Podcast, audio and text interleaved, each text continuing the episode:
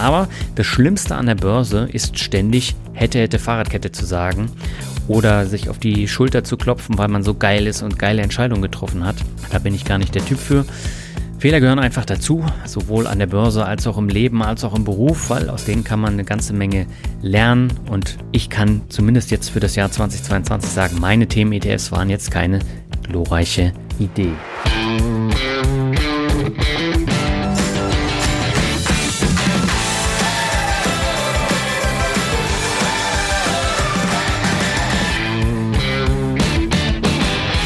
Vor genau einem Jahr saß ich mitten im wilden Westen. Genau gesagt in einer Blockhütte in Texas. Und habe mit eiskalten Füßen den Depotrückblick 2021 eingesprochen.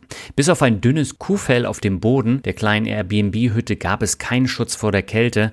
Und während tagsüber knapp 20 Grad waren, fiel das Thermometer nachts auf minus 7 Grad. Und im Innern gab es weder Tisch noch Stühle, sodass ich mir die Terrassengarnitur reinholen musste und mein Mikro auf einen Stapel von gesammelten Accessoires aus der Bude stellen musste. Das war eine ganz schön wackelige Angelegenheit.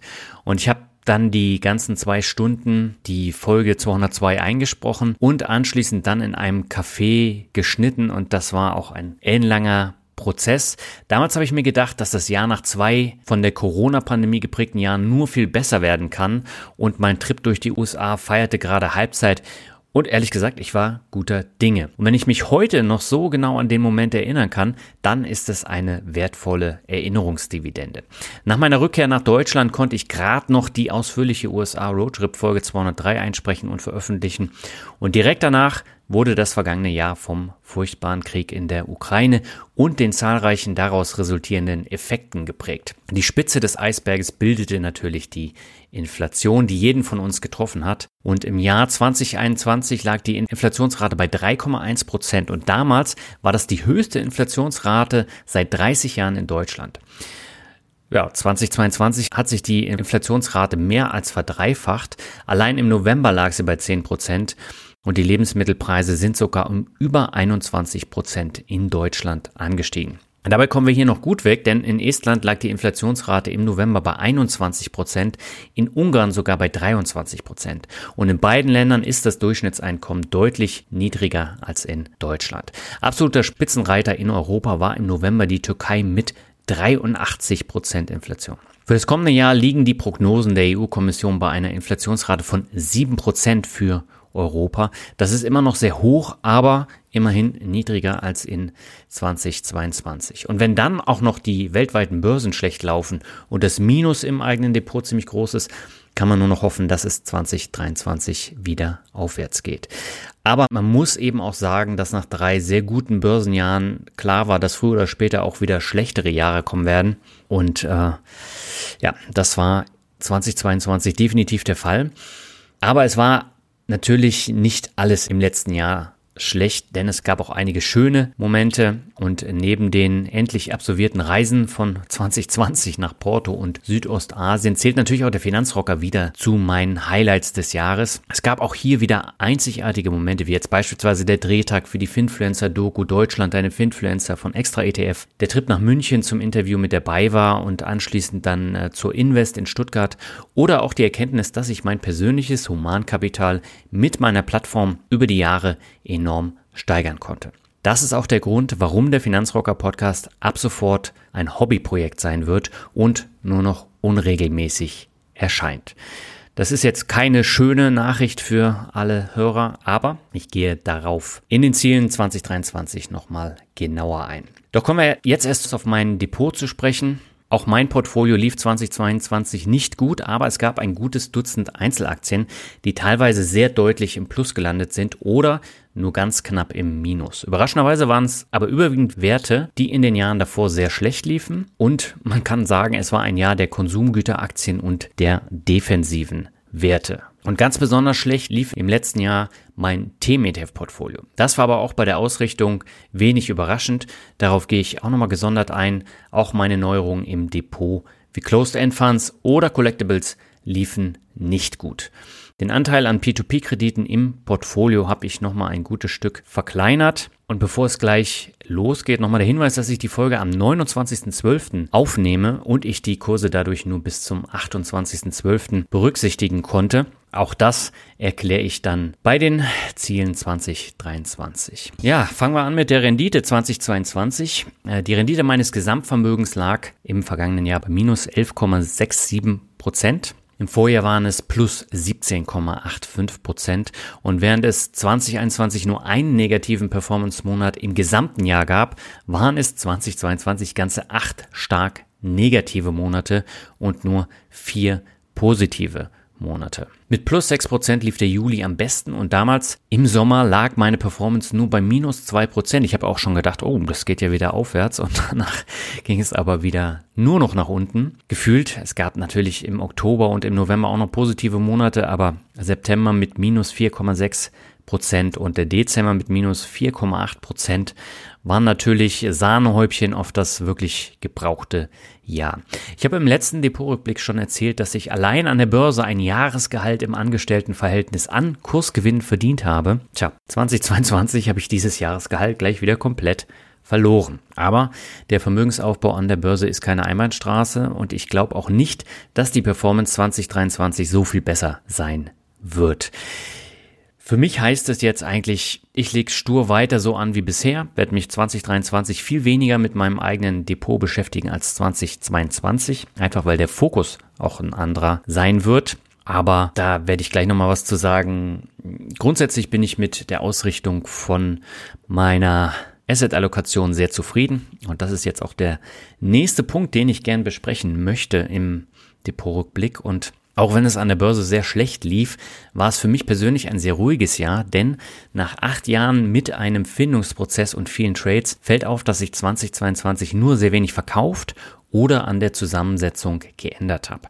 Der Weg dahin war aber sehr lang und darüber habe ich mit Richie von der Börse Stuttgart Ende November ein ausführliches Interview geführt. Das verlinke ich auch im Blogartikel. Ich habe das Video dort auch eingebunden in den Text. Schau da einfach mal vorbei. Da sprechen wir auch über meine Gesamtperformance in den vergangenen acht Jahren, wie es dazu kam, was sind meine Top-Positionen. Ich glaube, das ist für den einen oder die andere sehr interessant, weil das Sachen sind, die ich jetzt im Depotrückblick eben nicht bespreche. Ja, und ich muss wirklich sagen, mit der Depotzusammenstellung bin ich endlich zufrieden und kaufe punktuell bei schlechter laufenden Aktien nach oder ich kaufe eben in einer Branche nach, wenn der Anteil klar geschrumpft ist und ich dann rebalancen muss. Platz 1 meiner Renditetabelle im Portfolio haben in diesem Jahr die P2P-Kredite inne mit plus 6,85 Prozent. Das liegt natürlich auch an meinem nach wie vor sehr großen Bondora Go Grow Anteil, der sogar höher ist als meine größte Aktienposition CVS Health. Im Vergleich zum Vorjahr ist die Rendite gleich geblieben, weil der Bondora Anteil den mit Abstand größten Anteil ausmacht.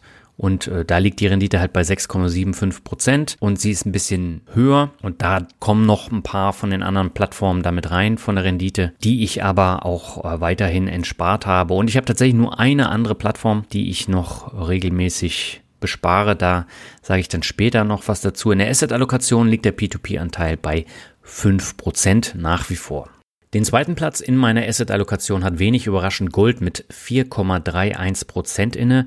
Meinen Edelmetallanteil habe ich aber Ende Februar verkauft, weshalb die Rendite da deutlich niedriger ist als über das Gesamtjahr bei äh, Gold gesehen. Da erzähle ich dann auch beim äh, Goldteil nochmal was dazu. In der Asset-Allokation liegt der Anteil jetzt nun Logischerweise bei 0%. Auf Platz 3 der Renditetabelle liegen meine Closed-End Funds, die ich erst 2022 äh, ins Portfolio aufgenommen habe. Darüber habe ich ausführlich mit Anton Gneupel im Podcast und in Videos gesprochen. Minus 12,93 Prozent sind aber auch keine gute Rendite, zumal es nur minimal besser als mein Aktienportfolio läuft. Ähm, mein Closed-End-Fund-Anteil liegt äh, genau bei einem Prozent vom Portfolio, den werde ich künftig ein bisschen erhöhen, aber auch nicht exorbitant mehr. Auf Platz 4 steht mein Einzelaktienportfolio mit minus 13,37 Prozent. Die Rendite ist minimal besser als vom MSCI World. Da lag die äh, zeitgewichtete Rendite von meinem MSCI World im Portfolio bei minus 13,75 Prozent. Und zwar am 29.12. Wobei jetzt die, die monatlichen Unterschiede zwischen dem Einzelaktienportfolio und dem MSCI World teilweise deutlich anders waren. Also äh, das ist nicht so, dass es gleich lief, auch wenn die Rendite jetzt relativ ähnlich ist. Also Aktienportfolio hat plus 0,3 Prozent gemacht. Das ist nicht die Welt und deswegen lohnt sich der Aufwand dann auch nicht. Aber man muss es ja eben über einen langen Zeitraum sehen und über einen langen Zeitraum, da läuft mein Einzelaktienportfolio deutlich besser als der MSCI World und auch da empfehle ich das Video, was ich mit Richie gemacht habe. Ja, der Aktienanteil macht den größten Anteil im Portfolio aus, nämlich knapp 62 Prozent. Und auf Platz 5 der Renditetabelle folgen die ETFs mit minus 20,35 Prozent. Also, ich habe eben schon gesagt, MSCI World lag bei minus 13,75% und dann kam mein Themen-ETF-Portfolio mit minus 28,88 Prozent und das hat die ETF-Performance natürlich dann ja, deutlich ansteigen lassen. Meine äh, beiden Faktor-ETFs, die liegen mit knapp minus 13 Prozent auf einer Höhe mit dem MSCI World und der ETF-Anteil macht 10 Prozent meiner Asset-Allokation aus. Den vorletzten Anteil, den vorletzten Platz haben die Anleihen inne. Der vermeintlich risikoarme Teil hat unglaubliche minus 36,57% Performance geschafft. Und das sind Vorsorgefonds meiner privaten Rentenversicherung. Das muss man sich immer vor Augen halten. Also das ist eigentlich ein defensiver äh, Fonds, in den ich da investiere. Und äh, mit knapp 4% meines Portfolios ist der jetzt auch nicht ganz klein, aber äh, überschaubar und er wächst natürlich auch noch weiterhin. Ja, und die rote Laterne hat mein Kryptoanteil mit minus 61% gemacht. Jetzt liegt der Depotanteil nur noch bei verschwindend geringen 0,5 Prozent. Dabei habe ich extra noch eine neue Plattform getestet, die nur sieben Monate auf dem deutschen Markt existiert hat. Da sage ich dann auch noch was im Kryptoteil. Und ähm, ein Kuchendiagramm findest du dann im Blogartikel. In diesem Kuchendiagramm von meiner gesamten Asset-Allokation, da ist der Kryptoanteil mit ja, 0,5, 0,6 Prozent kaum zu erkennen. Ja, die restlichen 19 Prozent machen Betriebsvermögen und Tages- und Festgeld aus.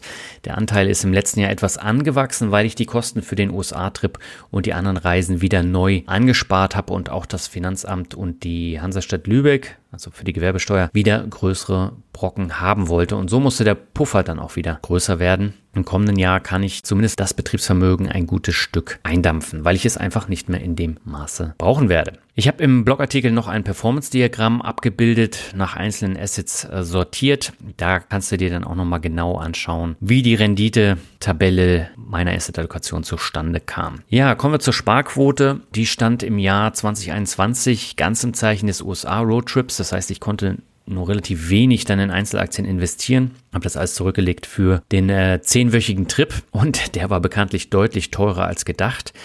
2022 kamen dann auch noch Porto, Südostasien und drei Festival- und Konzerttrips dazu, die fast alle noch von 2020 waren. Das heißt, beispielsweise die Flüge nach Porto oder nach Kuala Lumpur, die waren ja schon 2020 gekauft worden. Das heißt, da hatte ich jetzt nicht mehr Kosten, aber dann Hotel und ähm, sonstiges, die musste ich dann noch äh, bezahlen. Trotzdem war es so, dass ich wieder mehr zurücklegen konnte, um den Tagesgeldpuffer und das Betriebsvermögen wieder zu erhöhen.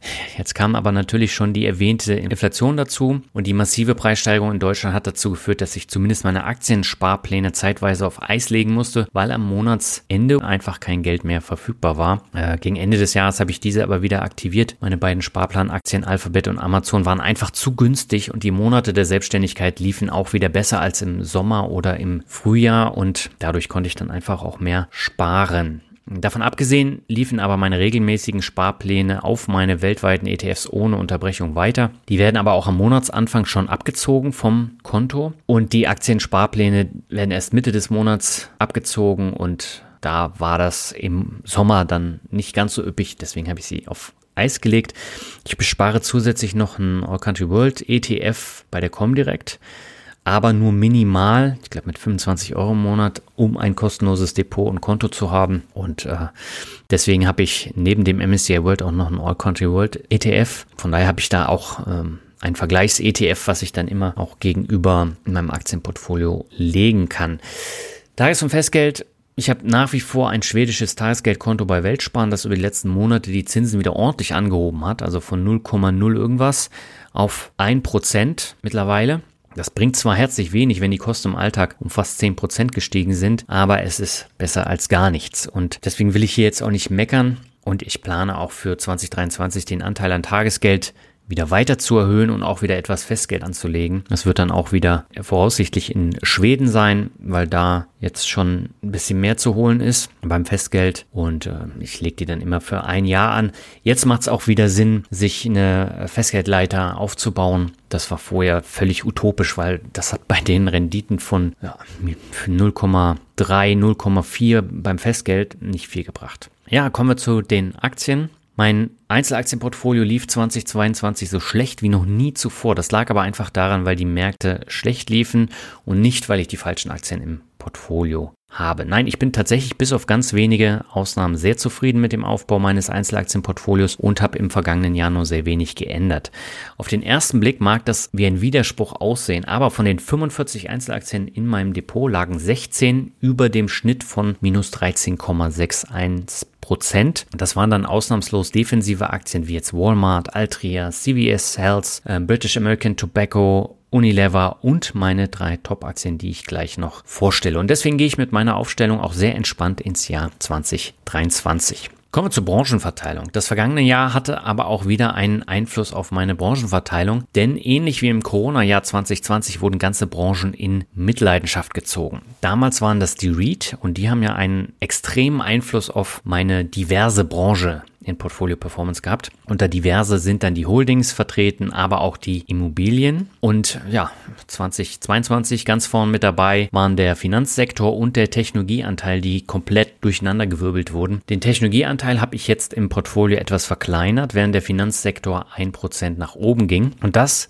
lag tatsächlich an dem extremen Kursverfall von PayPal, der einiges da durcheinandergewirbelt hat. PayPal war bis Mitte 2021 noch eine der größten Aktienpositionen im Portfolio. Ende 2022 ist es eine meiner kleinsten Beteiligungen. Das muss man sich mal vorstellen. So schnell kann das gehen. Ich habe die Finanzbranche mit BlackRock und der Münchner Rück in diesem Jahr ordentlich aufgestockt. BlackRock hatte ich schon seit 2021 im Portfolio, aber habe da nachgekauft, weil der Kurs dort ja auch ordentlich nach unten ging. Und dementsprechend ist jetzt äh, der Finanzsektor um ein Prozent angestiegen und ich bin jetzt tatsächlich genau bei 8,03 Prozent beim äh, Status. Äh, positiv verlief es bei den Konsumgütern, die gut nach oben ging. Und ich musste jetzt dort auch ein Prozent hinzunehmen und mich von einem Wert trennen, damit der Branchenanteil nicht noch größer wird. Also der lag tatsächlich bei deutlich über 20 Prozent und äh, dann habe ich mich von einem Wert getrennt. Welcher das ist, sage ich gleich. Nach wie vor ist der Branchenanteil aber immer noch größer, als er sein sollte und liegt mit 90,6 Prozent auf Platz 1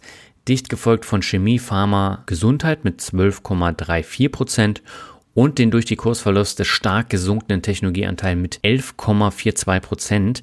Und hier ist der Gesamtanteil im Vergleich zu 2021 um über drei Prozent gesunken. Und das war auch der Hauptgrund, warum ich jetzt in der Branchen Aufteilung 2% nach unten gegangen bin, also von 14 auf 12%. Jetzt liegt es bei 11,42%, aber äh, dabei will ich das dann auch erstmal belassen. Eine genaue Übersicht über die Branchenverteilung findest du dann im Blogartikel. Ja, der nächste Punkt ist mittlere Haltedauer und Trades. Vor einigen Jahren habe ich im Depotrückblick das Ziel ausgegeben, die mittlere Haltedauer meiner Aktien auf 1000 Tage zu hieven. Das ist mir 2022 mit 1004 Tagen endlich auch gelungen. Im Vorjahr lag der Wert noch bei 798 Tagen, also ein Unterschied von 202 Tagen zu dieser 1000-Tage-Linie. Man sieht an dieser Kennzahl die Konstanz im Portfolio. Und das wird auch von der Portfolio Turnover Rate von 5,5 Prozent nochmal unterstrichen. 2021 lag der Wert noch bei fast 18%. Prozent. Und das heißt, ich habe 2021 einfach sehr viel gehandelt und 2022 nur sehr wenig. Und äh, ganz besonders stolz bin ich wirklich auf die geringe Anzahl von Verkäufen. Ich habe nämlich nur sechs getätigt, darunter sind zwei Themen-ETFs, deren Branche nicht doppelt abgebildet hatte und mein Goldanteil. Und schweren Herzens habe ich mich 2022 auch vom Monster Beverage getrennt. Der Grund dafür war ganz einfach, mein Konsumgüteranteil war viel zu groß. Viele der Gewinneraktien aus diesem Jahr kommen aus dem Konsumgüterbereich, weshalb er sehr stark angestiegen ist. Und aus dem Bereich war der Getränkeanbieter der einzige, der keine Dividende zahlt und auch der mit der geringsten Diversifikation. Natürlich haben sie eine Diversifikation bei den Getränken, aber im Vergleich jetzt zu einer Unilever oder einer General Mills war da ein himmelweiter Unterschied und deswegen fiel die Wahl auf Monster. Ja, und äh, die zwei Verlusttrades, die ich gemacht habe, das waren mit Intel und der IBM-Abspaltung Kyndryl. Zwei Werte, die nicht mehr in mein Portfolio gepasst haben. Deswegen habe ich mich davon getrennt. 2021 hatte ich noch 42 Verkäufe im Orderbuch stehen, was eindeutig zu viele waren. Das habe ich ja auch im letzten Depotrückblick schon gesagt. Und ich habe mir geschworen, ich mache es besser, ich habe es besser gemacht und von daher ist auch eins meiner Ziele in Erfüllung gegangen. Und was ich eben noch sagen muss, meine Portfolioumstellung von 2020 macht sich erst jetzt so richtig bemerkbar, weil ich fast komplett zufrieden mit meiner Zusammenstellung bin. Ja, an dieser Stelle kommt jetzt der Hinweis auf den obligatorischen Disclaimer bei den jetzt vorgestellten Aktien, ETFs und P2P-Krediten handelt es sich weder um Kauf- oder Verkaufsempfehlungen noch Beratung, sondern ausschließlich um meine persönliche Meinung und welche Rückschlüsse du daraus schließt und welche Risiken du eingehst. Das bleibt dir komplett selbst überlassen. Und ja, kommen wir mal zu den drei Top-Aktien aus dem Depot 2022. 2021 waren die Top-Werte in meinem Portfolio Simon Property, also dieser Outlet Center REIT. Da lag die Rendite 2022 bei minus 17,55 Prozent. Also ist ein gutes Stück zurückgekommen. Das war angesichts der hohen Inflation auch in den USA vorhersehbar.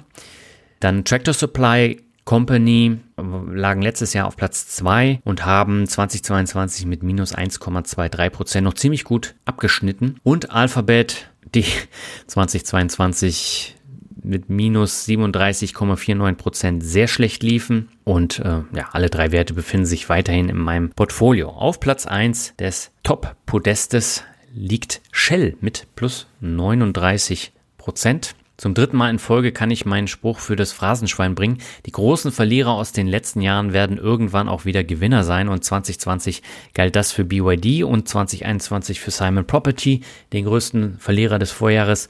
2022 bekommt der Dauerloser Shell den höchsten Platz auf dem Siegertreppchen. Shell ist einer der weltweit größten Mineralöl- und Erdgasunternehmen und seit 2022 liegt der Hauptsitz des Unternehmens in London und aus Royal Dutch Shell ist nur noch Shell geworden. Ja, während der Corona-Krise sanken die Einnahmen und Gewinne des Konzerns extrem, weil keiner mehr reiste oder besonders viel mit dem Auto fuhr. Und im Zuge des Kurssturzes auf 10 Euro habe ich damals sehr viel Geld in Shell investiert und nachgekauft. Und das hat jetzt in Verbindung mit den Kursgewinnen 2022 dazu geführt, dass es meine sechstgrößte Position im Portfolio ist. Und ja, der Anstieg der Größe lag natürlich im Jahr 2022 einzig daran, dass die hohen Gas- und Ölpreise dazu geführt haben, dass Shell davon extrem profitiert hat. Und so lag der Nettogewinn, also TTM, Trailing 12 Months, der letzten zwölf Monate nach den letzten Quartalszahlen im September bei plus 954 Prozent. Das EBIT, also das operative Ergebnis, lag bei 243 Prozent und bei solchen Zahlen ist die Diskussion über eine Übergewinnsteuer natürlich auf den ersten Blick absolut verständlich. Die Zahlen kannst du auch nochmal genau im Blogartikel nachlesen. Dort habe ich dann einen Screenshot aus dem Aktienguide und äh, da ist das alles nochmal genau aufgeschlüsselt. Andererseits sahen die Zahlen vor zwei Jahren noch ganz anders aus. Da musste Shell aufgrund der schlechten Zahlen sogar die Dividende stark kürzen, was zu einem starken Kursverlust führte. Und 2020 lag das Umsatzwachstum bei minus 50 Prozent, 2022 bei plus 78 Prozent. Die Delle ist also überwunden und mittlerweile wurde die Ausschüttung auch schon wieder angehoben bei Shell. Aber man sieht eben auch, wie krass der Gewinn ist, während der Umsatz gar nicht so extrem gestiegen ist. Und das lag einfach an den extremen Öl- und Gaspreisen, die durch die Decke gegangen sind.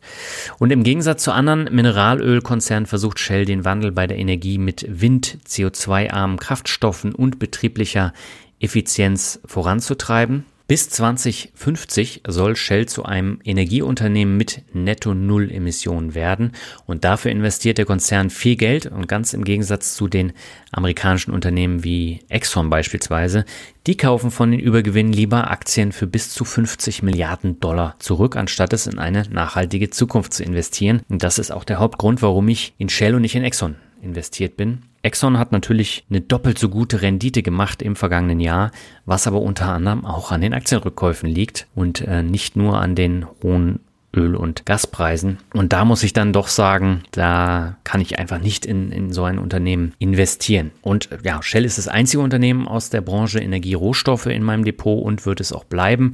Den Anteil werde ich aber durch Nachkäufe jetzt auch nicht weiter erhöhen. Ich decke die Branche noch über Themen-ETFs und ein Closed-End-Fund ab und liege prozentual jetzt schon fast ein Prozent über der äh, anvisierten Branchenaufteilung. Aber gut, das wird sich in den kommenden Jahren dann auch wieder geben. Bei einem Prozent braucht man nicht groß rebalancen.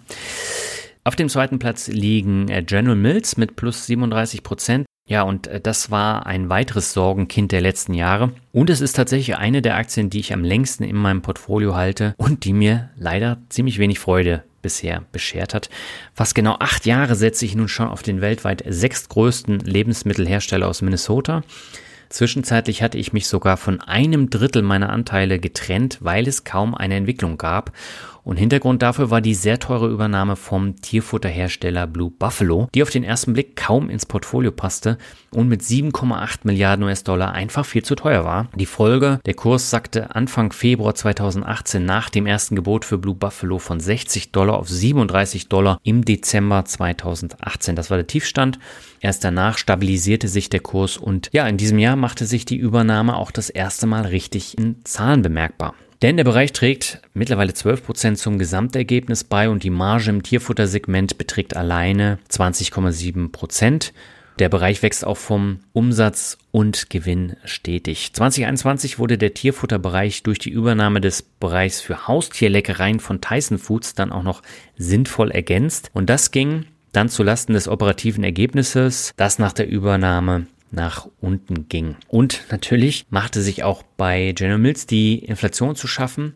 Aber sie haben mit ihrem bunten Markenportfolio eine große Preissetzungsmacht, die sie dann auch ausspielen können. Und generell ist das Unternehmen gut aufgestellt und durch das Tierfutter eben auch sehr breit diversifiziert. Wenn das so weitergeht, mache ich mir um General Mills nicht mehr so viele Sorgen wie noch 2018. Mit einem KGV von 18 und einem Kurs-Buchwert-Verhältnis von fast 5 ist das Unternehmen aber auch nicht mehr so günstig zu haben wie noch vor einem Jahr. Und wenn du jetzt mehr über den Konzern erfahren möchtest, dann schau doch mal in das Branchenvideo, das ich mit Clemens von Dividend Post gemacht habe. Wir haben im vergangenen Jahr sechs Videos gemacht, wo wir immer wieder Aktien einer Branche miteinander vergleichen. Das sind alles Aktien, die wir in unseren Portfolios haben. Das ist die eigentlich Voraussetzung. Wir haben, glaube ich, ein Unternehmen gehabt, was nicht in unseren beiden Portfolios ist. Und das zweite Video, was wir gemacht haben, war eben Konsumgüteraktien. Und im Falle von General Mills haben wir die Aktie eben mit PepsiCo und mit Unilever verglichen. Und im Blogartikel bette ich das Video ein und in den Shownotes verlinke ich möglich ist.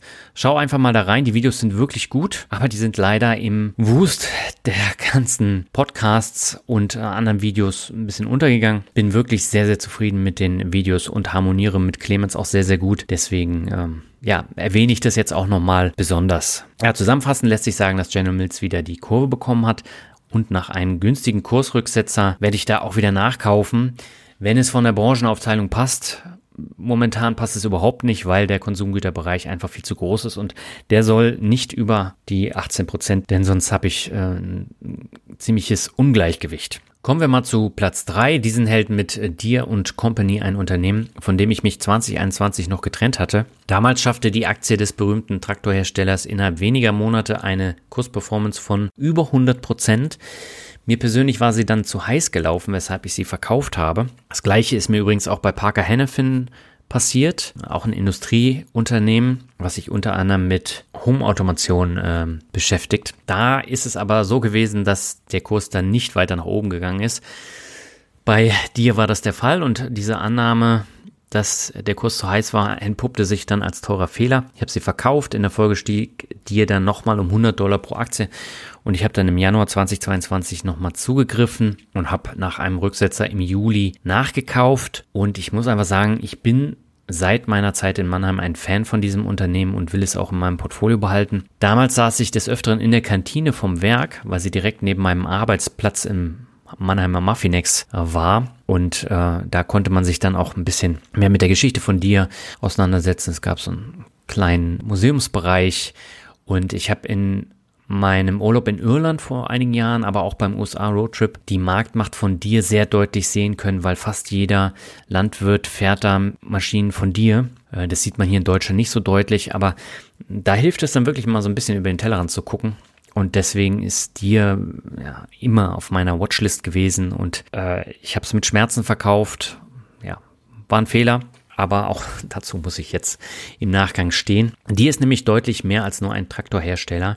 Sie machen auch noch weitere große Landmaschinen, Rasenmäher, aber auch eben Maschinen für den Straßenbau. Das kam durch einen ähm, Unternehmenszukauf vor einigen Jahren und dementsprechend ist der Konzern eben auch stark diversifiziert und trotz des Kursanstieges jetzt um 175 Prozent in fünf Jahren noch nicht überteuert. Das KGV liegt bei 18,75 und das Umsatzwachstum liegt bei knapp 20 Prozent äh, TTM und auch der Nettogewinn stieg um 20 Prozent an.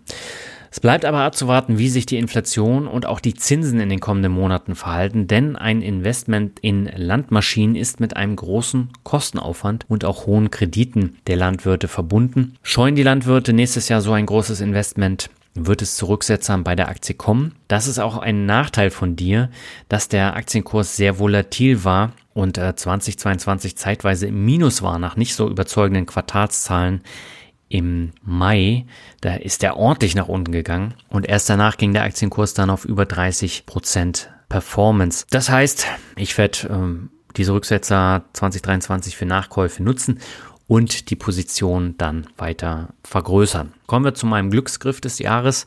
Ich habe gar nicht viele neue Aktien ins Portfolio geholt. Ganz klarer Gewinner war aber die Münchner Rück mit einem Plus von 30,5 Prozent. Den Rückversicherer habe ich nach einem ordentlichen Kurssturz eingesammelt und ja, dann davon profitiert, dass das Geschäft gut lief und die Zahlen gestimmt haben. Im Jahr 2020 war an dieser Stelle Stanley Black Decker, die ordentlich Gewinn gemacht haben. Ja, und das ist jetzt eine meiner Flop-Aktien. Damit komme ich jetzt auch zu den drei Flop-Aktien aus meinem Depot. Generell muss man sagen, die Liste an Flop-Aktien ist 2022 sehr lang.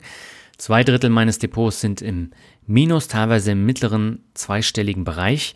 Da finden sich dann auch Schwergewichte wie Amazon, Alphabet oder eben die eben schon erwähnten Stanley, Black und Decker am unteren Ende wieder. Und gerade der Werkzeughersteller aus den USA hat sich völlig verkalkuliert während dieser Sonderkonjunktur äh, während Corona und in diesem Jahr komplett miese Zahlen präsentiert. Diese Fehl Annahme bei der Sonderkonjunktur hat eben dazu geführt, dass sie viele neue Mitarbeiter eingestellt haben und Investitionen eingegangen sind. Und das führte dann zu den ja, nicht so tollen Zahlen, weil einfach die Umsatzentwicklung in diesem Jahr unter anderem wegen der Inflation zurückgegangen sind. Die Moral von der Geschichte, die hat auch meine Flop-Aktie des Jahres äh, zu spüren bekommen. Aber nochmal ganz kurz zu den ähm, Werkzeugaktien. Ich habe mit Clemens auch ein ausführliches Video über Fastener, Snap-on und Stanley Black Decker erstellt, wo wir die drei Aktien miteinander verglichen haben. Da sprechen wir auch nochmal über die Gründe für den Kurssturz bei Stanley Black Decker. Auch das verlinke ich dann im Blogartikel und in den Shownotes. Ähm,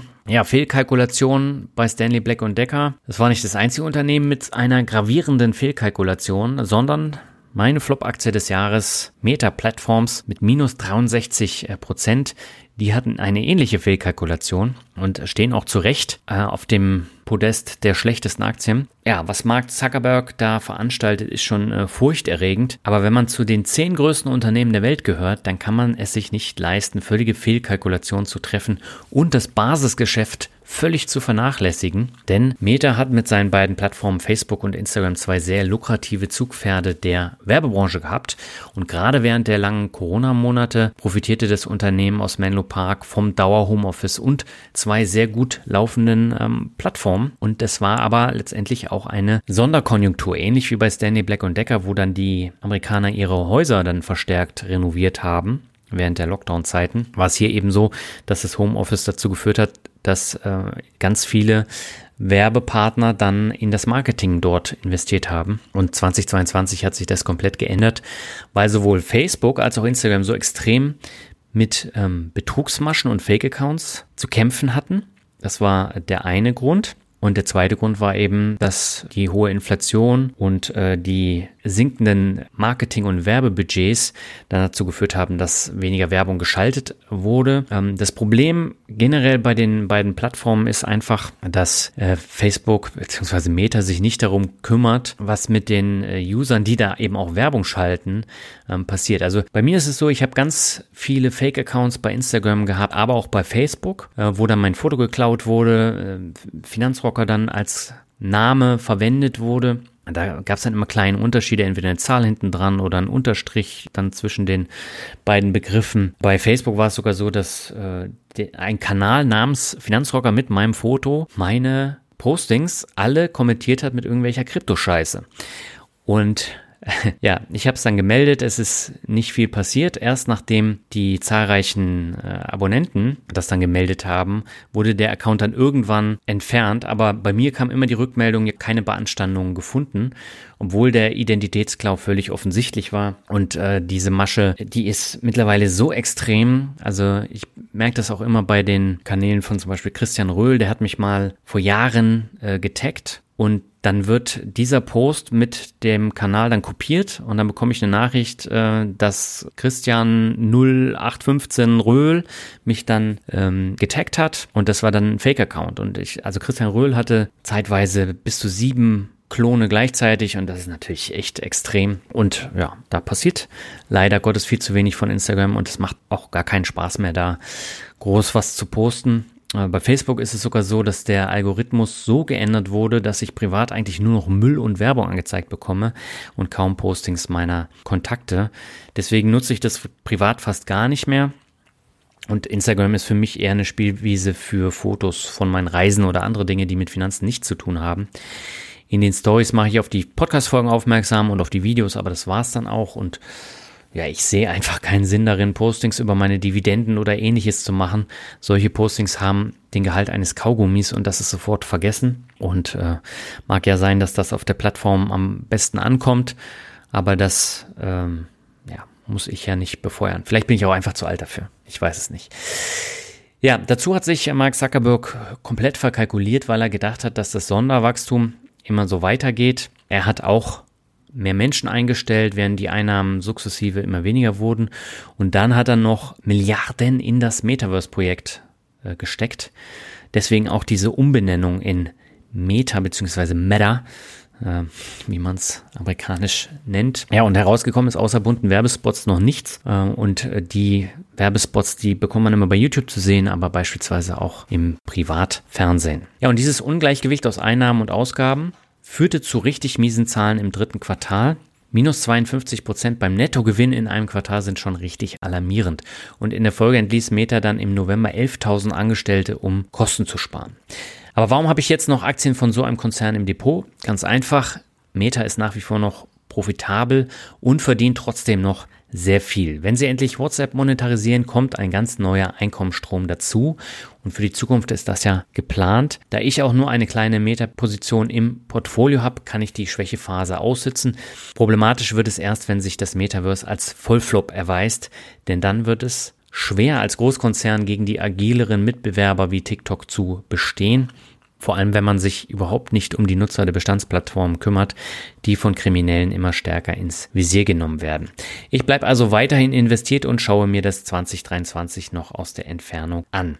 Geht das genauso katastrophal weiter, dann verkaufe ich die Aktien. Auf Platz 2 der Flop-Aktien findet sich wenig überraschend PayPal wieder. PayPal hat minus 61 Prozent im Jahr 2022 gemacht. Ich hatte es ja schon erwähnt, in 16 Monaten ist die Aktie von der zweitgrößten Position im Portfolio zu einer ziemlich kleinen Position geworden.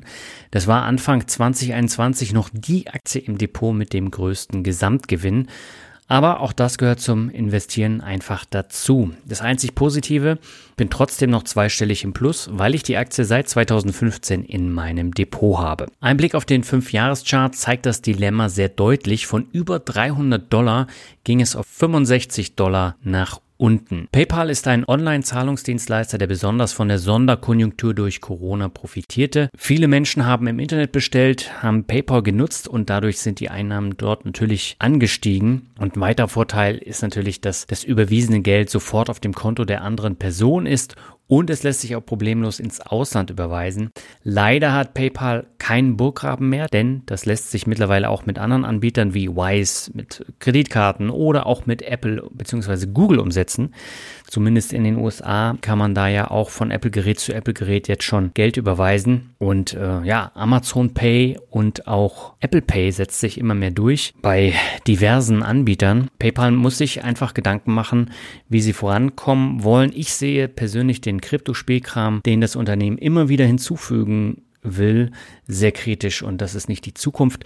Auf der anderen Seite haben sie natürlich diverse Investments auch getätigt, unter anderem gehört ihnen ein Anteil von Raisin, also die Mutter von Weltsparen. Ähm, da sind sie dran beteiligt und diverse andere Unternehmen. Aber ich muss als Nutzer auch sagen, PayPal ist sehr teuer und wenn das so weitergeht, gibt es bald nur noch wenige Gründe, den Zahlungsdienstleister zu nutzen. Also meine Debit-Kreditkarte und mein Wise-Konto tun es da auch und ja, wie gesagt, äh, Amazon Pay oder Apple Pay ja, sind einfach viel angenehmer zu nutzen, vor allem jetzt auf dem Handy. Ja, und wenn wir uns jetzt die Kennzahlen anschauen, dann ist PayPal mit einem KGV von 35 trotzdem noch ambitioniert bewertet. Und das kümmerliche Umsatzwachstum von knapp 8%, das lässt Anleger jetzt auch nicht in Jubelstürme ausbrechen. Und äh, ja, der Gewinn ist um 53 TTM eingebrochen, was wirklich Bauchschmerzen verursacht. Im letzten Quartal konnte aber schon wieder ein kleiner Gewinn von über 20% verkündet werden. Es geht also langsam wieder aufwärts, aber ja, hier bleibt wirklich abzuwarten, wie sich das entwickelt. Bei PayPal bin ich also etwas unentschlossen, ob ich nicht stattdessen lieber auf Mastercard oder Visa setzen sollte. Die sind wesentlich breiter aufgestellt, zahlen eine Dividende und haben auch einfach bessere Kennzahlen. Das heißt, PayPal steht in meinem Portfolio auf der Kippe, weil mittlerweile deutlich mehr Argumente dagegen als dafür sprechen. Ja, und das nächste Unternehmen auf der Abschutzliste ist die AT&T-Abspaltung Warner Brothers Discovery. Ganz ehrlich, ich hätte die Aktie sofort nach der Abspaltung verkaufen sollen. Damals war die noch richtig viel wert, habe ich nicht gemacht. Und so ist es einer der teuersten Fehler in diesem Jahr gewesen. Dabei ist Warner Brothers Discovery gar nicht so schlecht, denn äh, sie verfügen über zahlreiche Lizenzen und Rechte, unter anderem an den Filmen von Warner Brothers, ähm, HBO mit den tollen Serien DC, also das Superman-Universum mit Batman, mit Superman, mit Flash Gordon und den natürlich daraus resultierenden Rechten auch an Harry Potter, an Game of Thrones, House of the Dragon. Da hat äh, WBD jetzt einige Filetstücke im Portfolio. Leider haben sich über die Jahre so viele teure Fehlentscheidungen angehäuft, dass Warner Brothers Discovery die ersten Jahre von AT&T erstmal kräftige Schulden aufnehmen musste und dann eben auch noch eigene Fehler gemacht hat.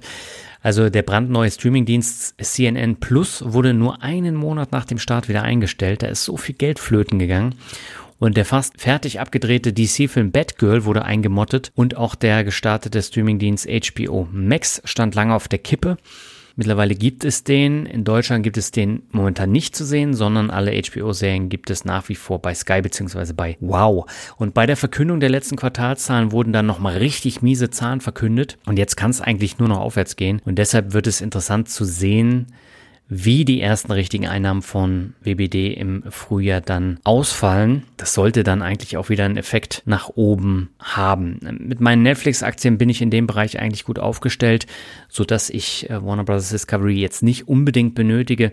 In Apple und Amazon bin ich ja auch noch investiert, die ebenfalls Streamingdienste haben. Und von daher äh, ich warte einfach ab, was im nächsten Jahr an Zahlen präsentiert werden und entscheide dann, Momentan ist Warner Bros. Discovery die von den Kennzahlen schlechteste Aktie in meinem Portfolio, die mit einem Kurs-Buchwert Verhältnis von 0,46 aber sehr günstig bewertet wird. Also der Abschlag ist ja schon ziemlich groß. Aber jetzt zusammenfassend kann ich auch sagen, bei Netflix bin ich tatsächlich deutlich positiver gestimmt als bei allen anderen äh, Streamingdiensten. Selbst Disney hat ja absolut äh, fürchterliche Zahlen jetzt verkündet beim letzten Mal und äh, die zahlen einfach nur drauf momentan mit dem Streaming. Und bei Netflix ist es tatsächlich, zumindest nach den letzten Quartalszahlen, wieder deutlich heller am Horizont geworden.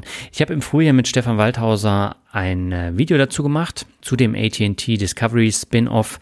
Und da haben wir auch über die anderen Kennzahlen gesprochen. Und damals hatte Stefan gesagt, er sieht Netflix sehr kritisch. Ich habe nach dem Kurssturz bei Netflix nochmal nachgelegt und bin jetzt am Ende des Jahres auch gut im Plus. Bin eigentlich da ganz zufrieden. Ja, so viel zu den Streaming-Aktien. Kommen wir mal zu den ETFs. Mein ETF-Portfolio hat im vergangenen Jahr ein Minus von 20,35 Prozent gemacht. Das hatte ich ja schon erwähnt. Ähm, ohne Umschweife kann ich da sagen, das ist ein ganz schlechtes Ergebnis, das ich mir auch selbst zuzuschreiben habe. Denn hätte ich mir das Themen-ETF-Portfolio gar nicht erst zugelegt, dann wäre meine Rendite deutlich besser gewesen. Aber das Schlimmste an der Börse ist ständig hätte, hätte Fahrradkette zu sagen oder sich auf die Schulter zu klopfen, weil man so geil ist und geile Entscheidungen getroffen hat. Da bin ich gar nicht der Typ für. Fehler gehören einfach dazu, sowohl an der Börse als auch im Leben, als auch im Beruf, weil aus denen kann man eine ganze Menge lernen. Und ich kann zumindest jetzt für das Jahr 2022 sagen, meine Themen-ETFs waren jetzt keine glorreiche Idee. Dennoch, auch die breit gestreuten ETFs lieferten mit minus 13,75 Prozent, also der MSCI World, oder minus 15,33 Prozent der All Country World Index keine gute Performance ab. Ja, und überraschenderweise funktionierten aber meine Faktor-ETFs in diesem Jahr sogar etwas besser als der MSCI World. Mein äh, Momentum-ETF lieferte eine Rendite von minus 13,13 Prozent ab und mein Small Cap ETF kam auf minus 13,3 Prozent. Auch wenn das jetzt keine wirkliche Outperformance ist, das waren die beiden besten breit gestreuten ETFs. Ja, breit gestreut sind die Themen-ETFs nicht. Und die haben ein Minus von minus 28,88 Prozent gebracht. Es gab immerhin ein Themen-ETF mit einer ganz knapp negativen Rendite. Das war 2022 der iShares Clean Energy mit minus 0,9 Prozent, der aber seit dem Kauf trotzdem noch ordentlich im Minus liegt weil 2021 das mein schlechtester Themen-ETF war. Im letzten Jahr war es was anderes. Alle anderen Themen-ETFs lagen deutlich stärker im Minus. Das schlechteste Themen-ETF ist mit minus 51 Prozent der Wisdom Tree Cloud Computing ETF. Das Warum ist hier schnell gefunden. Die enthaltenen Werte, die waren einfach gnadenlos überbewertet. Hier wurde dann stark die Luft rausgelassen. Das war auch ein Thema, worüber ich mit Stefan Waldhauser schon häufiger gesprochen habe. Und er hat schon Anfang letzten Jahres gesagt, die Cloud-Aktien sind gnadenlos überbewertet und das hat dann einen Einfluss auf den ETF, wenn äh, da die Luft rausgelassen wird. Und ja, genau so war es. Ja, das war ein äh, absoluter Fehlkauf. Ich hätte tatsächlich eher Cybersecurity nehmen sollen als Cloud Computing, aber gut. Auch hier ist man hinterher schlauer. Mit minus 48,73 Prozent hat es den Invesco Elwood Global Blockchain auch besonders heftig erwischt. Und komplettiert wird das Trio des Grauens vom Wisdom Tree Artificial Intelligence mit minus 38,5 Prozent. Alle anderen Themen-ETFs liegen im Korridor zwischen minus 8 und minus 51 Prozent. Und ich habe mich in diesem Jahr aber nur von den beiden doppelten ETFs aus den Bereichen Clean Energy und Battery Chain getrennt und zwar mit etwas Gewinn. Danach ging es mit den beiden auch noch ordentlich abwärts. Von daher war das ein günstiger Moment, wo ich mich von den beiden ETFs getrennt habe. Ich ziehe jetzt auch das Jahr 2023 mit meinen Themen-ETFs durch. Danach werde ich dann mal schauen, wie es lief und meine Rechnung mit den schwankungsreichen Themen ist leider bisher überhaupt nicht aufgegangen. Das muss ich auch ganz unbefangen so sagen. Es, äh, ja, wenn ich überlege, welche Aktien ich stattdessen verkauft habe, wie gut die im Jahr 2022 liefen, dann tut das schon ein bisschen weh, da zurückzublicken, aber das sollte man generell an der Börse nicht tun. Kommen wir zu Gold. Ich hatte schon angekündigt, dass ich meinen Goldanteil im Februar 2022 nach zehn Jahren in einem günstigen Moment verkauft habe. Der günstige Moment war Mitte Februar und aus meiner Sicht hat vor allem physisches Gold zwei Probleme. Es fallen auf der einen Seite Kosten für ein Schließfach an, wenn man keinen Garten zum Vergraben hat. Und die Performance von Gold, die war über die letzten zehn Jahre sehr schwankungsreich, vor allem aufgrund der niedrigen Zinsen und der gut laufenden Börsen. Rechnet man dann noch die Schließfachkosten dazu, dann passt da einfach etwas nicht. Und deshalb habe ich mich von meinem Goldanteil getrennt und während der ersten Schwächephase im März dann in meine stark gefallenen Aktien investiert. Und das hat sich vor allem bei den Dividenden in diesem Jahr ausgezahlt, wie du gleich sehen wirst. Und äh, das war ein ordentliches Plus im Vergleich dann zum Vorjahr und von daher hat sich der Verkauf des Goldes gelohnt, weil die Performance, wenn ich jetzt die Dividenden nochmal auf den Verkaufskurs vom Gold raufrechne, dann bin ich deutlich mehr im Plus gewesen, als hätte ich das Gold weiterhin behalten. Ich will jetzt gar nicht ausschließen, dass ich mir Gold als Assetklasse Rohstoff nochmal ins Depot lege, dann aber eher als ETC. Da sind die Kosten dann deutlich geringer als bei einem Schließfach, aber auch hier muss man immer schauen, weil wenn man Pech hat, dann erwischt man dann auch ein ETC, was 0,5 Prozent kostet und äh, auch dann summieren sich die Kosten beim Gold. Und äh, ja, die Rendite, die hat auch in einem Krisenjahr wie 2022 nicht überzeugt. Ja, kommen wir zu den Anleihen. Der vermeintlich risikoarme Teil mit meinen Anleihenfonds lief mit minus 36,57 Prozent völlig beschissen. Ich kann es auch gar nicht anders sagen. Zwar gab es im vergangenen Jahr ordentliche Zinsanstiege, davon profitierten jedoch nur neu aufgelegte Anleihen, denn der Zinscoupon, der ist fix und der lässt sich nicht so einfach anpassen. Und äh, dazu kommt dann noch die Tatsache, wenn der Marktzins wie 2022 dann kräftig steigt, dann sinkt im Umkehrschluss auch der Kurs einer Anleihe. Und in den Jahren davor profitierten die Anleihekurse dann eben vom sinkenden Marktzins. Das hat man auch ganz klar gesehen in den Anleihefonds die wirklich gut liefen. Aber jetzt im Jahr 2021 und vor allem auch im Jahr 2022, wo die Zinsen angestiegen sind, da ging das dann in die umgekehrte Richtung.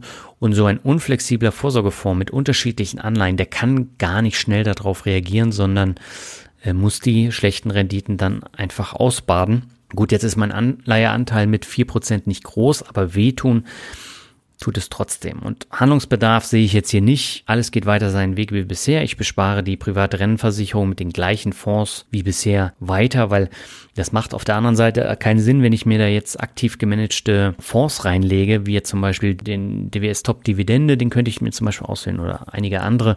Aber da bin ich ja schon gut aufgestellt mit meinen Einzelaktien und die Überschneidung wären einfach zu groß und deswegen behalte ich das alles so wie bisher bei. Und was noch dazu kommt, ich kann das zwar jetzt abschlagsfrei kündigen, aber dann fällt meine daran gekoppelte Berufsunfähigkeitsversicherung flach und das wäre natürlich sehr ärgerlich. Kommen wir zu den P2P-Krediten. Da ist die Rendite genauso wie im vergangenen Jahr bei 6,85 Prozent. Und neben Gold waren die P2P-Kredite die einzige Assetklasse mit einer wirklich positiven Performance. Trotzdem habe ich jetzt den Anteil in meinem Portfolio weiterhin gesenkt. Ich habe 2022 auch noch angefangen, Via Invest zu entsparen. Die Plattform aus Riga, die hatte während der Umstellung auf die forderungsbesicherten Wertpapiere, also die sogenannten Asset-Backed Securities, mit massiven Problemen zu kämpfen. Für diese Lizenz im Baltikum musste man äh, das ja umstellen. Das haben ja die ganzen Plattformen gemacht und das lief bei Via Invest nicht gut ab. Dazu kam noch eine schlechte Kommunikation rund um dieses äh, Desaster mit der Umstellung und äh, für mich war das einfach der richtige Moment, um auszusteigen. Ich habe dann noch 500 Euro in Krediten investiert, aber wenn es so weiterläuft, dann habe ich die Plattform im Frühjahr komplett entspart. Investiert bin ich aber noch bei Reinvest24 die bisher einen guten Job machen. Ich habe dazu auch einen ausführlichen Artikel im vergangenen Jahr geschrieben. Leider sind die Immobilienprojekte im Baltikum stark von der hohen Inflation getroffen worden, die mit 20 Prozent alles deutlich teurer macht. Und gerade Immobilienprojekte mit äh, den Waren, die deutlich teurer geworden sind, ähm, mit den Handwerkern, die deutlich teurer geworden sind, da haut das natürlich richtig rein. Und dann gab es ja zusätzlich noch nachhaltige Projekte, die neu gestartet wurden auf der Plattform und Immobilienprojekte in Moldau. Also beide waren in Moldawien. Und diese Projekte sind natürlich aufgrund des Ukraine-Krieges auf arg wackeligen Füßen gebaut.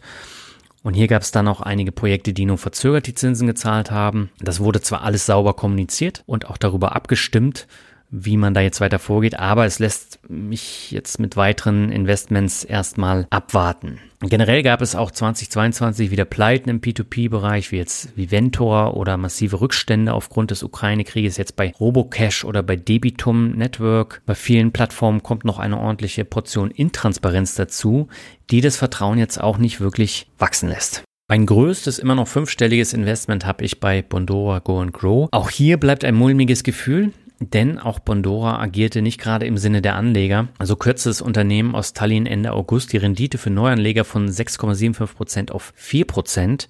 Vermutlich gibt es einfach nicht mehr genügend Kredite für die vielen Anleger, die diese Rendite von 6,75 Prozent dann garantieren. Die Altanleger profitieren noch vom alten Zinssatz, aber auch hier ist die Frage, wie lange. Ich halte es für möglich, dass das über kurz oder lang dann auch auf die vier Prozent eingependelt wird. Und äh, ja, das würde für mich dann bedeuten, dass ich äh, da komplett dann aussteige, wenn dieser Schritt kommt. Ein richtig gutes Gefühl habe ich jetzt mit der Anlage dort auch nicht mehr, aber noch warte ich hier ab und äh, werde dann immer mal wieder ein bisschen ähm, auch bei Bondora Go and Grow rausziehen und äh, mir dann überlegen, was ich dann mit dem Geld mache. Also über kurz oder lang wird der Anteil an P2P-Krediten nicht mehr bei 5% liegen, sondern der wird dann auf, ja, ich würde sagen, drei bis vier Prozent runtergehen. So, und der nächste Punkt, das sind die Kryptowährungen. Die haben einen Minus von 61,06 äh, Prozent gemacht. Nach einer unglaublichen Performance von 146,22 Prozent im Jahr 2021 gab es bei den Kryptowährungen jetzt tatsächlich auch ein weiteres unglaubliches Jahr, leider dann im negativen Bereich und so haben der Terra Luna Crash und die FTX-Pleite das Vertrauen in Kryptowährungen sehr stark sinken lassen und das hat dazu geführt, dass mein Anteil von etwas über einem Prozent jetzt deutlich geschrumpft ist. Ich werde diesen kleinen Anteil jetzt erstmal so belassen und auch kein weiteres Geld hier investieren. So groß ist mein Vertrauen dann in den Kryptobereich jetzt nicht, dass ich hier jetzt verstärkt äh, antizyklisch investiere. Das ist aber noch nicht alles, denn ich habe 2022 auch die Krypto-Plattform CoinPanion aus Österreich getestet. Im Mai sind sie nach Deutschland expandiert und ich wollte es unbedingt mal testen. Das Besondere an der Plattform ist, hier legt man in Portfolios aus unterschiedlichen Kryptowährungen an. Das heißt, es gibt einen Metaverse-Korb, wo dann nur Metaverse-Kryptowährungen enthalten sind. Es gibt einen DeFi-Korb, also Decentralized Finance oder dann auch in einen vorsichtigen Korb mit Stablecoin-Lending. Und überraschenderweise waren die nicht vom Terra Luna Crash betroffen. Also das hat nach wie vor funktioniert. Zwar ist dieser Korb dann auch im Minus gewesen mit 17 Prozent, aber überschaubar. Und äh, ja, dieser Korb lief am besten. Alle anderen Portfolios sind bei mir so krasse Minus, also bis minus 78 Prozent, dass der Anblick in der App jetzt nicht so toll ist. Jetzt habe ich dort keine große Summe investiert. Das hätte ich jetzt auch einfach ausgesessen. Das geht aber leider nicht, weil das Bankhaus, also der Lizenzpartner in äh, Deutschland, äh, das war das Bankhaus Van der Heid, die haben die Verträge als Verwahrstelle mit äh, CoinPanion und auch mit anderen Krypto-Plattformen. Zumindest bei CoinPanion wurden sie gekündigt. Ich weiß jetzt nicht, wie es bei anderen war. Ähm, der Grund ist hier ganz einfach. Im Dezember wurde das Bankhaus von der Bitcoin Group übernommen und die verfolgt einfach andere Interessen als Krypto-Plattformen ein Zuhause zu bieten. Ja, das heißt dann, CoinPanion musste sich nach wenigen Monaten wieder aus dem deutschen Markt zurückziehen. Ende Dezember habe ich meine Portfolios mit einem fetten Minus aufgelöst. Ich hätte mir die zwei Dutzend Kryptowährungen zwar auch in eine eigene Wallet ziehen können, aber das wäre für den kleinen Betrag von 200 Euro zu viel Arbeit geworden. Jedenfalls ist mein Bedarf jetzt am Testen von neuen Plattformen erstmal gedeckt. Ja, und zu guter Letzt kommen wir noch zu den alternativen Investments. Neben CoinPanion habe ich mit Timeless Investments ja auch Collectibles ausprobiert. Das habe ich ja im Interview mit Jan Karnert im September im Finanzrocker Podcast auch ähm, gesagt. Ja, leider ist der Versuch auch ziemlich in die Hose gegangen, denn meine Collectibles bei Timeless sind mittlerweile im Minus gelandet und durch den Tresordiebstahl im Dezember in Berlin auch nur in die negativen Schlagzeilen gerutscht. Zwar zahlt die Versicherung den Schaden, aber eben nicht die Rendite oder die Kosten. Und äh, mein Problem ist, von mir ist mindestens auch eine Uhr dabei, aber ich weiß tatsächlich noch nicht welche. Ich habe drei Uhren in meinem Portfolio, beziehungsweise äh, das eine ist ein Doppelpack und meine Rendite, die liegt jetzt für vier Monate bei minus 11,38 Prozent. Das ist natürlich noch nicht aussagekräftig, da noch keine Assets von mir verkauft wurden. Erst danach kann man dann sagen, ob sich das gelohnt hat oder nicht. Aber wenn jetzt meine Rolex Air King Dominus Pizza Uhren im Berliner Tresor waren, dann sinkt die Rendite um weitere 20 Prozent. Dann bin ich also bei minus 31 Prozent und das wäre dann nicht so schön. Aber einfach mal abwarten. Ich glaube am 6.1. da kommt dann die erste Meldung von der Versicherung und dann erfahre ich hoffentlich, welche Uhr da betroffen war. Kleiner Exkurs noch zu den NFTs. Ich habe im Rahmen meines NFT-Specials in eine Musikstreaming-Rechte investiert. Das habe ich ja ausführlich vorgestellt. Das war explizit nicht aus Renditegründen. Ich habe insgesamt 24,20 Euro investiert und 20 Bits gekauft. Und der Song, in den ich investiert habe, der wurde bisher 354.000 Mal gestreamt. Für meine 20 Bits habe ich 2,04 Euro wiederbekommen. Das ist jetzt nicht wirklich viel. Das waren auch monatlich immer Kleckerbeträge, die dabei rumkamen. Meine Rechte gehen aber noch bis 2026, aber ich gehe mal stark davon aus, dass ich äh, jetzt nicht die volle Summe wieder bekommen werde, aber ich werde dann erst 2026 sehen, wie viel tatsächlich dann wieder zurückgeflossen ist. Es ist mal ein interessanter Versuch gewesen, der zeigt, dass kleinere Künstler auch künftig sehr abhängig von solchen Modellen sind. Es gibt mittlerweile auch bei Bits noch andere Projekte, die sie jetzt verfolgen, dass man dann zum Beispiel auch Konzerttickets mit irgendwelchen Goodies dann da kaufen kann als NFT. Und äh, ich bin mal gespannt, wie die Versuche da weitergehen. Das ist aber jetzt keine Geldanlage, sondern war einfach nur mal so ein Versuch, mir NFTs in mein Portfolio zu legen. Kommen wir zu Dividenden. Ähm, meine Dividendenzahlungen sind in diesem Jahr aus zwei Gründen durch die Decke gegangen. Zum einen natürlich durch den Goldverkauf und durch die anschließenden Investitionen in mein Portfolio. Aber auch der starke US-Dollar hat die Dividendenzahlungen 2022 üppiger aussehen lassen als 2021. Das mag bei wenigen Dividendenzahlungen nur ein paar Euro ausmachen. Bei dreistelligen Zahlungen macht das aber wirklich einiges aus. Das sieht man immer, wenn man die Monate dann vergleicht. Also in Portfolio Performance hat man ja die Möglichkeit, dass man sich die monatlichen Zahlungen angucken kann und dann auch im Vergleich zurück bis 2014. So habe ich das dann auch im Blogartikel abgebildet. Und da kann man dann auch sehen, dass durch die Dividendenerhöhung vom Unternehmen, aber auch durch den starken US-Dollar, die dann im Vergleich zum Jahr davor ordentlich angestiegen sind, ohne dass ich jetzt neue Aktien gekauft habe. Insgesamt habe ich die Dividenden um sage und schreibe 43 Prozent erhöhen können. Das siehst du auch sehr schön in der Gesamtübersicht der letzten Jahre. Also da sticht das Jahr 2022 richtig raus. Aber auch auf Monatssicht macht sich das äh, stark bemerkbar. Ich konnte in jedem Monat 2022 die Dividenden gegenüber 2021 steigern. Nur im September ist die Summe kleiner als 2020, also vor zwei Jahren. Das liegt aber an der verschobenen Hauptversammlung von Covestro. Deswegen lief der Mai 2020 auch so schlecht, weil fast alle Hauptversammlungen in die Folgemonate dann verschoben wurden. Da gab es ja die Probleme mit der Online-Hauptversammlung und die haben sie dann erst im August oder September geregelt gehabt. Deswegen gab es da die verspätete Dividende und deswegen sieht es im August so aus, als wäre das Jahr 2020 besser gewesen, aber das trügt. Es war einfach nur eine Verschiebung. Die Anzahl meiner Zahltage habe ich von 144 auf 166 erhöhen können. Diese Erhöhung liegt aber an den zwei Closed-End Funds, die ich monatlich ausschütten und das verfälscht dann die Anzahl der Zahltage doch etwas. Sie ist aber so oder so höher gewesen als im vergangenen Jahr. Ich habe ja auch nicht alle zwölf Monate die Closed-End Funds gehabt, sondern nur ich glaube, sieben Monate und äh, dementsprechend waren es, glaube ich, 14 äh, Zahlungen, die da jetzt dazu kamen und der Rest, der kam durch neue Aktien. Steuern und Gebühren, das kann ich diesmal kurz und schmerzlos machen. Die Höhe der Steuern konnte ich 2022 um ein Drittel senken. Das lag in erster Linie daran, dass ich nicht so viele Kursgewinne realisiert habe wie 2021 oder 2020. Einfach weil ich gar nicht viele Verkäufe hatte und von den Verkäufen, die ich hatte, die waren auch noch äh, nur geringfügig im Plus, beziehungsweise dann auch im Minus. Und äh, bei Gold musste ich ja nach zehn Jahren keine Steuern zahlen. Und das ist natürlich dann ein wirklicher Vorteil beim Gold. Und ja, das war auch der einzige große Vorteil. Ich habe da zwei Plus gemacht, aber ähm, das war jetzt nicht, nicht so exorbitant viel, ähm, wie ich jetzt zum Beispiel mit einigen Aktienpositionen habe, die ich jetzt über 5, 6, 7, 8 Jahre halte. Meine Gebühren, die konnte ich sogar um 50 Prozent senken, was aber auch ganz einfach daran lag, dass ich viel weniger gehandelt habe als 2021 und äh, ja, die Themen-ETFs haben da einfach reingehauen und das war von den Gebühren ein Schlag ins Kontor, aber eben auch von der Performance jetzt im Jahr 2022 und auch im Jahr davor liefen die jetzt nicht so überragend. Jedenfalls war im vergangenen Jahr keine Umstrukturierung nötig und das kostet auch immer viel Geld. Also der Spruch hin und her macht Taschen leer, das habe ich nie so stark gemerkt wie 2021 und ich plane das jetzt auch nicht nochmal ähm, so in der Größe da was umzuswitchen. Ja, kommen wir zu den erfüllten und unerfüllten Zielen 2021.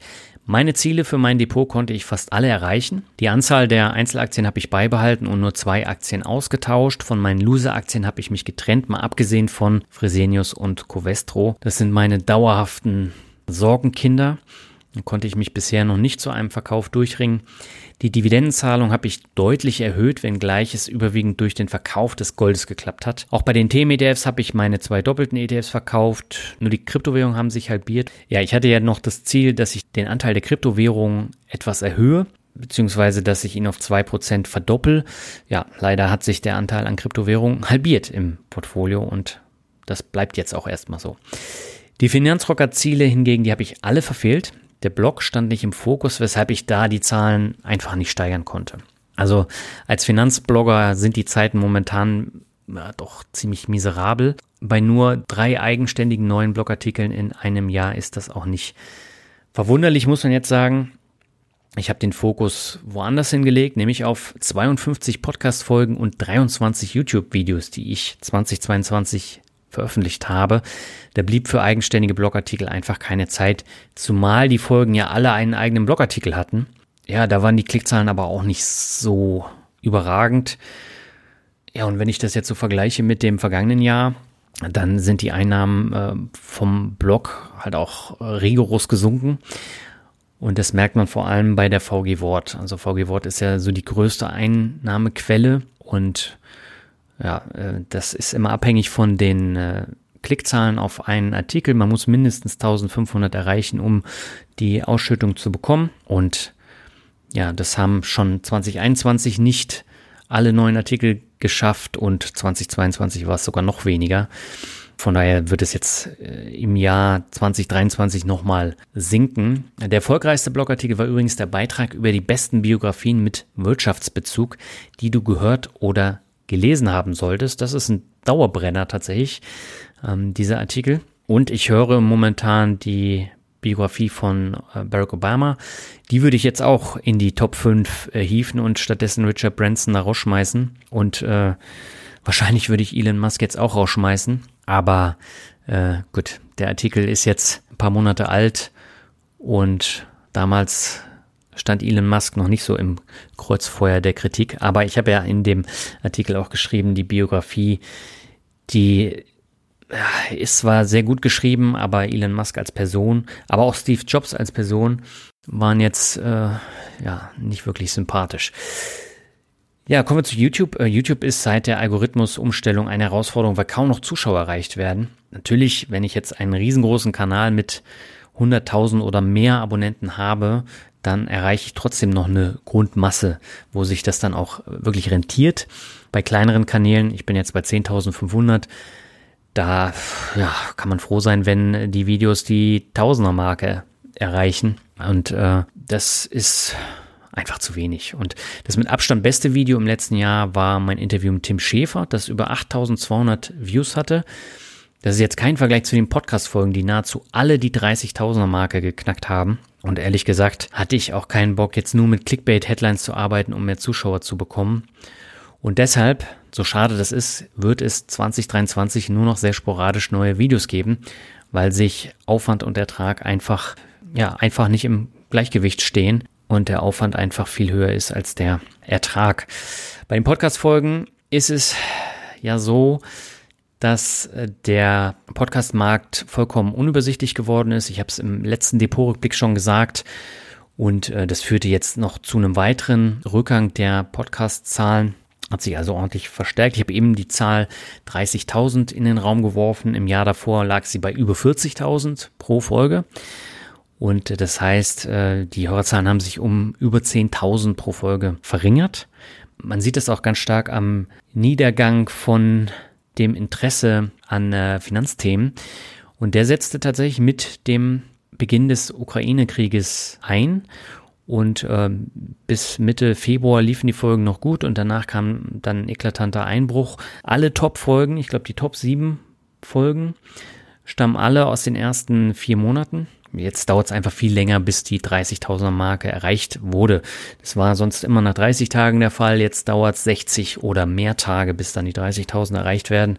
Und das sagt schon sehr, sehr viel aus. Und auf der anderen Seite gab es auch eine große Fluktuation im Markt, weil große Plattformen wie Spotify oder Audible Formate schnell wieder einstellen, wenn sie nicht laufen. Und bei den Finanzpodcasts kamen auch einige neue hinzu, die gleich eine riesige Reichweite generiert haben, einfach weil ein großer Player dahinter steht. Und für einen Alleinunterhalter wie mich ist das einfach eine große Herausforderung. Zum einen äh, gleichbleibende Qualität dann immer zu liefern, zum anderen aber auch dann Werbepartner zu bekommen. Da arbeite ich dann zwar mit, äh, mit Agenturen und Distributoren, aber auch das war ja nicht wirklich gut im vergangenen Jahr. Ja, und das hat man zwischenzeitlich dann auch gemerkt mit den Werbepartnern, so dass ich Mitte des Jahres schon leichte Panik hatte, wie ich jetzt äh, Geld verdiene. Glücklicherweise wurde es danach einfach deutlich besser und viele Folgen waren ausgebucht. Und dennoch in dem Markt ist nicht viel planbar und das wird 2023 nicht besser. Und da musste ich mir schon die Frage stellen, wie ich im Alter von 43 jetzt weitermachen will. Ich gebe zu, ich hasse nichts mehr als Planungsunsicherheit und ja, ich habe mir einfach die Frage gestellt, wie lange will ich das jetzt noch weitermachen oder ähm, macht es jetzt Sinn, da wieder in ein Angestelltenverhältnis zu gehen? Weil äh, die Frage, die immer im Raum stand, schon in den letzten Jahren, war ja, ob ich das komplett groß mache, als äh, eigene Firma, als eigene GmbH, oder ob ich das als Selbstständiger weitermache. Und äh, das stand für mich eigentlich nie zur Debatte, dass ich da eine GmbH draus mache und äh, eine Holding und dann ganz groß planen. Da hatte ich einfach kein Interesse dran. Und ja, jetzt wurde mir die Frage dann im Spätsommer abgenommen. Und damit komme ich jetzt auch zu den Zielen für das Jahr 2023 setze ich mir weder Ziele für Finanzrocker noch für mein Portfolio. Das habe ich nun endlich so aufgestellt, dass ich daran so wenig wie möglich ändern will. Ich werde meine Nachkäufe tätigen und eventuell noch etwas im Bereich der Closed-End Funds und alternativen Investments ausbauen. Das war's dann aber auch. Und zu den alternativen Investments an der Börse habe ich im Dezember mit Anton Gneupel ein ausführliches Video erstellt. Dazu gehören beispielsweise Lizenzrechte Fonds wie jetzt der Hypnosis äh, Song Fund es gibt noch andere Lizenzrechte, Fonds, aber auch äh, Arbitragevehikel. Also von denen habe ich noch nie gehört. Aber auch das erklärt Anton im Video. Was ich dazu sagen muss, diese Investments richten sich jedoch ausschließlich an erfahrene Anleger. Das sagen wir im Video auch nochmal. Aber als kleine Beimischung ist das für mich jetzt äh, zumindest einen zweiten Blick wert. Und äh, wenn du dir das auch mal anschauen willst, ich verlinke das Video im Blogartikel, habe es dort auch eingebaut. Das eigentliche Ziel für 2023 ist aber ein gelungener Einstieg in mein neues Angestelltenverhältnis. So flexibel und gut die Selbstständigkeit auch sein mag, für mich ist das Alleinearbeiten von zu Hause zu einer echten Qual geworden. Ehrlich gesagt ertrage ich das dauerhafte Homeoffice kein weiteres Jahr, weil ich das Gefühl habe, als Eremit zu verblöden. Jeder Tag ist gleich und mir ist es unheimlich schwer gefallen, mich immer wieder zu motivieren, da neue Podcast-Folgen zu machen, mir neue Sachen zu überlegen. Und ich habe einfach das Bedürfnis, wieder persönliche Kontakte zu pflegen, Dienstreisen zu machen und dann auch neue Ziele zu haben. Und äh, schon vor einem Jahr habe ich auf unserem Bloggertreffen in Kassel mit Nico von Finanzglück eine Session zu genau diesem Thema gemacht, wo wir darüber dann mit anderen Bloggern diskutiert haben. Nur zwei Wochen später beendete Nico seine Bloggerkarriere, obwohl er nur wenige Wochen vorher den ersten Platz beim Finanzblock Award gewinnen konnte. Ich flog zu diesem Zeitpunkt in die USA und hatte erstmal Abstand zum Thema Homeoffice, aber das war tatsächlich nur aufgeschoben, nicht aufgehoben. Im Frühsommer holte mich das Thema dann doch wieder ein und da waren dann die gleichen Probleme wie 2021 mit der Motivation und mit dem Zuhause rumhängen und das ist mir einfach nur noch auf den Keks gegangen. Und nachdem ich im Sommer dann eine sehr verlockende Stellenanzeige hier in Lübeck gesehen habe, habe ich mich gleich beworben und wurde dann zu mehreren Vorstellungsgesprächen eingeladen. Das lief dann so gut, dass ich beim Erscheinen dieser Folge schon wieder im Büro sitzen werde. Und deswegen konnte ich die Folge auch nicht Anfang des Jahres aufnehmen, sondern musste es Ende des Jahres aufnehmen, weil ich einfach jetzt schon wieder im Angestelltenverhältnis bin, wenn du das hörst. Und ich habe am Anfang dieser Episode das Humankapital angesprochen. Das Thema habe ich in den letzten knapp acht Finanzrockerjahren immer wieder besprochen und ich glaube, einige Hörer und Hörerinnen konnten das schon nicht mehr hören. Aber ich muss einfach sagen, ich weiß, wovon ich rede, denn Ende 2009 musste ich 100 Bewerbungen schreiben, um eine Stelle am anderen Ende von Deutschland zu ergattern. 2013 waren es dann deutlich weniger, aber immer noch über 25 Bewerbungen. Und nach dem Start vom Finanzrocker konnte ich 2016 mit meinen Erfahrungen als Blogger schon so punkten, dass ich diverse Einladungen zu Vorstellungsgesprächen bekam und äh, damals musste ich nur noch sechs Bewerbungen schreiben und wurde dreimal eingeladen. 2022 reichte eine gezielte, weil ich mich mittlerweile komplett anders präsentiere und Fähigkeiten aufgebaut habe, die ich vorher einfach nicht hatte und mich einfach auch viel, viel besser verkaufen kann. Und äh, ja, deswegen kann ich mich nur gebetsmühlenartig wiederholen. Investiere in Wissen und in dein Humankapital. Dadurch wächst dein Vermögen deutlich stärker als durch die Börse und das ist etwas, was ich in den letzten acht Jahren besonders stark gemerkt habe. Bin sehr gespannt auf den äh, Job. Alle Parameter haben gestimmt und von daher ähm, ist es mir schon schwer gefallen, jetzt diesen Schritt zu gehen. Aber äh, für mich und mein Wohlbefinden ist es tatsächlich das Beste. Jetzt wirst du dir wahrscheinlich die Frage stellen, was passiert mit Finanzrocker? Es wird deutlich weniger Inhalte geben, aber ich werde weitermachen. Also ich werde jetzt nicht von heute auf morgen sagen, ich habe keinen Bock mehr, ich mache das nicht. Dafür hat es mir einfach viel zu viel Spaß gemacht und äh, ich habe auch schon einige Pläne für 2023 jetzt gemacht. Aber wenn es dann mal ein bis zwei Monate keine neue Podcast-Folge und kein Blogartikel gibt, dann ist es eben so. Also damit muss jeder, jede klarkommen. Und El Dinero stellen Albert und ich komplett ein. Da wird es keine neuen Folgen mehr geben. Man soll ja nie, nie sagen. Kann sein, dass wir irgendwann vielleicht doch wieder Bock haben. Die Folgen gibt's ja nach wie vor. Es wird nur noch vereinzelte der Finanz wie sie rockt Folgen geben. Da haben wir ja im Dezember noch eine brandneue Kryptowährungsfolge mit Jan Altmann aufgenommen. Und das ist eine, wie ich finde, sehr interessante Folge geworden. Und auch die YouTube-Reihen, die gibt es nur noch sporadisch. Ich habe ja mit Stefan Waldhauser eine Reihe gehabt, HGI meets Finanzrocker und mit Clemens die Aktienanalysen aus unseren Portfolios zu bestimmten Branchen. Das werden wir nicht komplett einstellen, wir werden es machen, aber ich habe einfach viel, viel weniger Zeit und ähm, muss dann einfach schauen, wie es passt. Bock habe ich auf jeden Fall noch, dass da das eine oder das andere Video dann erscheinen und die Videos haben mir einfach auch viel zu viel Spaß gemacht, aber ähm, der Umfang, den ich jetzt 2022 gefahren habe, der wurde einfach nicht erfüllt, weil äh, wenn ich da sechs, sieben Stunden in so ein Video investiere und äh, dann gucken das keine tausend Leute, dann ist das schon äh, schwierig und von daher wird es einige wenige Highlights dann geben. Einzig, mehr Mut zum Glück läuft vorerst weiter wie gehabt, denn da habe ich in weiser Voraussicht schon einige Folgen für 2023 aufgenommen und ich habe hier auch schon weitere Gäste bis Mitte des Jahres angefragt und eingeplant. Ähm, von daher, das äh, werde ich weitermachen. Auch für den Finanzrocker Podcast habe ich schon zwei Folgen für dieses Jahr aufgenommen. Eine erscheint noch im Januar, zweite Episode Anfang März. Und dazwischen habe ich noch eine brandneue Folge eingeplant, die ich im Januar aufnehme. Das wird dann hoffentlich eins der absoluten Highlights im kommenden Jahr. Und danach fokussiere ich mich aber auf meinen Job und schaue, wann und wie ich neue Themen aufnehmen kann und will. Es wird einfach ein kann und kein muss mehr sein. Und ich glaube, das äh, entspannt die Situation auch bei mir enorm. Für mich wird die größte Herausforderung 2023 sowieso das Arbeiten im Angestelltenverhältnis werden. Daran muss ich mich zunächst erst gewöhnen. Aber ich wollte es einfach wieder haben. Und jetzt muss ich einfach auch zusehen, dass ich damit klarkomme. Kommen wir zum Fazit. Das wird jetzt ganz kurz ausfallen. Ich habe mir 2022 immer wieder die Frage gestellt, ähm, wie sich mein Berufsleben ohne die Corona-Pandemie entwickelt hätte. Ich habe ja 2019 in Teilzeit gearbeitet, war dann auf unterschiedlichen Messen, habe viele Vorträge gehalten und war sehr zufrieden damit. Ich war dauernd auf Achse. Da war halt kein Dauer-Homeoffice und mein Ziel war es dann in der Selbstständigkeit, das genauso beizubehalten. Das hat leider nicht geklappt und das Dauer-Homeoffice über die Jahre, das war dann die Folge.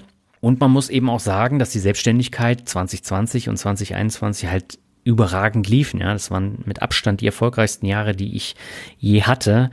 Und da kommt kein Angestelltenverhältnis mit ähm, von dem, was ich gelernt habe und mit dem, äh, was ich auch verdienen konnte. Aber das hat sich ja 2022 doch schon gravierend geändert und 2023 wird es dann sich noch gravierender ändern. Von daher ähm, war das äh, dann einfach auch eine Frage wie man damit dann äh, umgeht.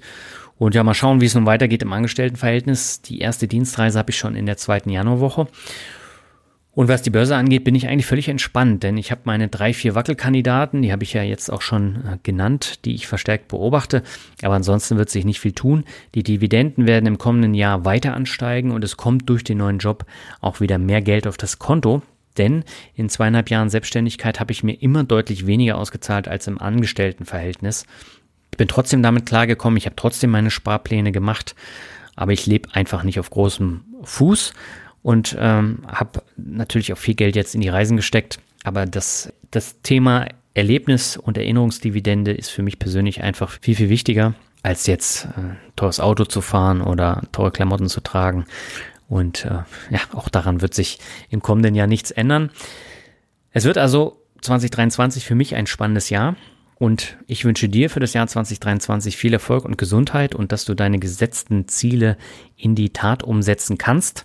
Ich hoffe, dass ich 2024 dann im Depotrückblick 2023 dann von meinen Erlebnissen im Angestelltenverhältnis berichten kann und wünsche dir jetzt alles Gute. Und wie gesagt, im Januar gibt es eine neue Interviewfolge zu hören. Die ist schon aufgenommen. Die ist auch sehr interessant geworden. Und dann hören wir uns wieder. Bis dann. Mach's gut. Ciao.